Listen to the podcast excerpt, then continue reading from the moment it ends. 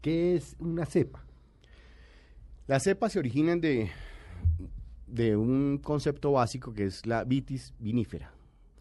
No todas las uvas son para hacer vinos. Tenemos las uvas, que son las de mesa, que son las que conocemos, que venden en todos los... Eh, sí, la que come uno, en la que compra en el supermercado. Exactamente. Y la vitis vinífera, que es específicamente hecha o se cultiva para producir vinos. Es muy antigua. Existen más o menos unas 1.300 especies de vitis vinífera. Y estaba hablando de hace 2.000 años, más. Eh, 3.000 años. Sí, pero claro. mucho, antes de mucho antes de Cristo. Eh, 3.000 años antes de Cristo en Siria. Mm. Lo que hoy es Mesopotamia, etcétera. Ahí fue donde se encontraron los primeros vestigios de las ánforas con el contenido de vino. Vinos completamente diferentes a lo que son hoy. Esos vinos en esa época eran tenían unas características de Neme prácticamente y de hecho los estudios o sea, Neme de, del Neme que conocemos, el grudo ese negro. El grudo ese negro que sirve para los techos. Así era el vino en esa época. Así era pesado. Totalmente denso y con unas características olfatorias y gustativas terribles. Entonces tenían que añadirle eh, ciertas especies y con eso matizaban. Lo que producían era una fermentación, pero no tenía ningún gusto eh, agradable y tampoco una densidad muy buena para tomar. Entonces tenían que meterle especies y agua para poderlo diluir, podérselo tomar. Lo único que causaba pues era los estados de embriaguez que producía desde que se comenzó a, conocer el, proceso de fermentación. ¿Cuál es, bueno, eso tal, vez es una pregunta demasiado especializada, pero ¿qué cepas son las más antiguas que se conocen y que se mantuvieron o se han ido mutando? Es una, una, una pregunta, Felipe, bien eh, compleja, porque me preguntaba usted sobre las variedades. Nosotros tenemos variedades distintas, las más conocidas, las que comenzamos, comenzó Colombia específicamente, hablemos del país, sí, hablemos, a conocer. Nosotros somos una cultura enológicamente hablando muy joven. Comenzamos en, a finales del 97, 98. Con la apertura, es que antes aquí no había vinos. No había vinos. O sea, los, los jóvenes que nos están oyendo que hoy van a un Carulla, van a una Olímpica y ven una cantidad de vinos, eso hasta el año 96, 97 no pasaba. Llegaban dos o tres vinos y eran costosísimos. Y la gente que tenía la oportunidad de viajar lo traía. Lo traía, correcto. Y esa fue una de las grandes influencias en por qué el, comercio y el gusto por el vino comenzó a aumentar, porque la gente que viajaba venía, traía sus botellas y le sacaba, iban a un supermercado y no la encontraban. Entonces ahí comenzaron, ahí comenzó el cambio y por el gusto en eh, vinícola de la gente en el país. Pero volvamos al tema de las cepas. Entonces, estas cepas, Cabernet Sauvignon, eh, Merlot, Malbec, que son denominadas, cuando hablamos de una sola uva, los llamamos varietales. Monovarietal sería una redundancia, son varietales, es cuando hablamos de una cepa, y cuando hablamos de vinos mezclados con diferentes cepas, los se conocen con el nombre de eh, coupage, Em, mezclado o vino de corte. Entonces, eh, esos son los, las dos ¿Vino de corte es que tiene varias cepas? Varias cepas. Ya, por ejemplo, Merlot, Cabernet, Malbec. Exactamente. En tanto, tanto y tanto. en diferentes porcentajes, que es lo que hace el enólogo en la bodega, mezclar y darle el equilibrio a ese vino con las diferentes variedades que está mezclando. Ese es el enólogo. El enólogo. Es el que se encarga de mezclar o de decir, esta es Malbec y lo vamos a dar solo Malbec. Esto es Cabernet, esto es lo que sea. Es el artista, el, mezclador, el blender de eh, las bodegas de, vinos. Ellos son los que los que van hacen las mezclas y por eso adquieren unas eh, eh, una, adquieren una importancia tan grande en diferentes bodegas y gente muy cotizada muy joven, a veces en, Argentina encontramos ahora gente muy, muy joven, cotizadísima, porque tienen la habilidad. Esto es una alquimia. Muchos de ellos también han heredado, ¿no? De, de, familias. Culturas familiares, sí.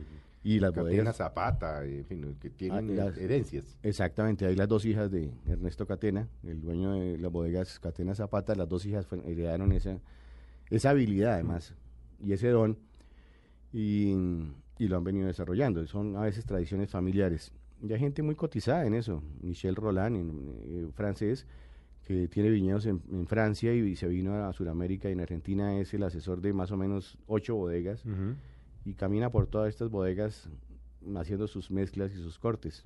Antes de, seguir hablando de la cepa, Carlos, ¿cuál, ¿por qué hay países que producen y hay países que no pueden producir. Colombia, por ejemplo, no puede producir vinos. ¿Qué hace? ¿Qué se necesita? ¿Cuál es el requisito o los requisitos que se necesitan en la tierra, en el aire, en la cantidad de sol, para que un país pueda producir? Felipe, lo que usted acaba de decir es, eh, muy cierto. Nosotros no tenemos ni, ni, cultura de vino, la hemos ido aprendiendo, adquiriendo, pero no podemos, no somos productores de vino. ¿Cuál es la franja productora de vino? El meridiano 30 al 50 en el hemisferio norte y en el meridiano 30 a 50 en, el hemisferio, sur.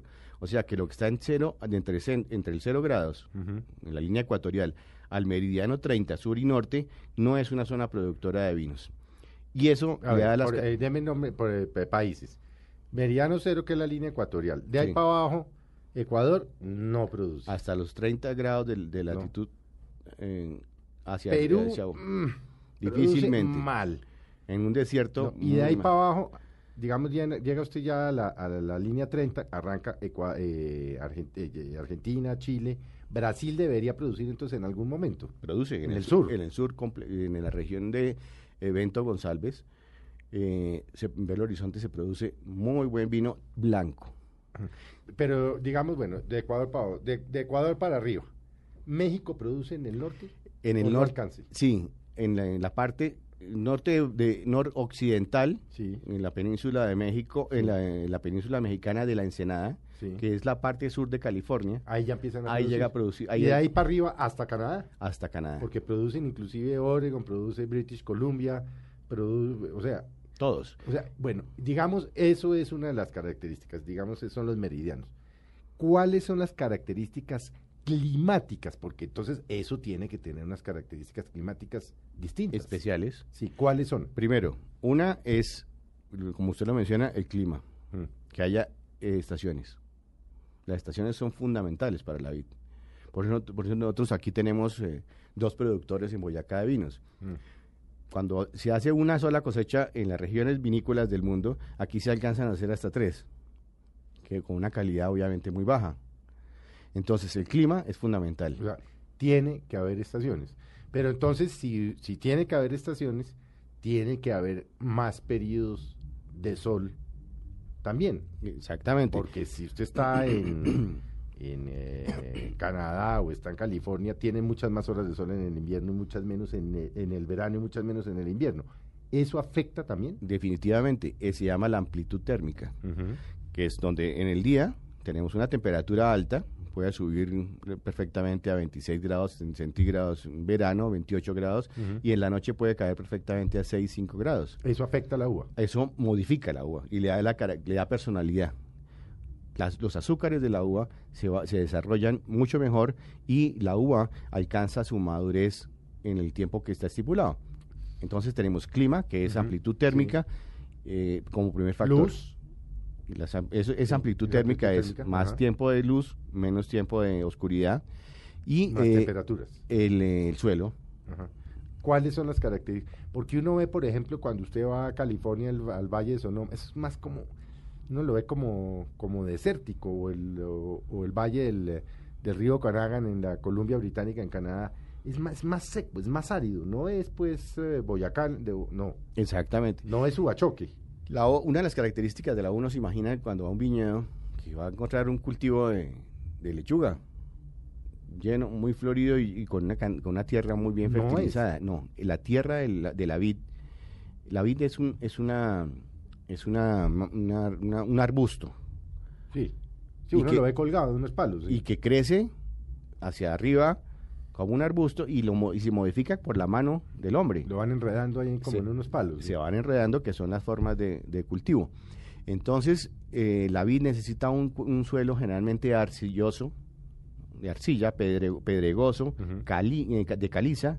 Esos son los... Es arcilloso, sí y eso le facilita además la filtración, o sea, la raíz de, la, de este arbusto puede penetrar profundo dentro de la tierra buscando agua bien abajo. No son zonas lluviosas, ¿no? Son, no son, eh, son zonas desérticas. Son zonas Ese tipo de, suelo, de suelo es un, es un suelo para desierto y la vid se desarrolla perfectamente ahí. Y la, una vid no la, no la puede uno, perdón, no la puede uno desarrollar o crecer, hacer crecer en buenas condiciones en un suelo fertilizado. Tal vez por eso usted mencionaba Villa de Leyva, porque hay una zona desértica cerca a Villa de Leyva, Exacto. digamos lo más parecido a lo que tenemos. No sé qué tipo de vinos se producen. Están produciendo variedad importante ahí de vinos, Cabernet Sauvignon clásicos, Sauvignon Blanc, Chardonnay, pero que no tienen nada que ver con el típico vino de esas zonas en diferentes partes del mundo. Entonces uno se toma un vino de esos y él dice Cabernet Sauvignon, pero le puede saber Ah, a, mentol. Sí. Pero ese es vino que se da ahí con en esas condiciones de Lo que tierra y produce la temperatura. tierrita, como dirían Es las, abuelas. Lo que produce la tierrita.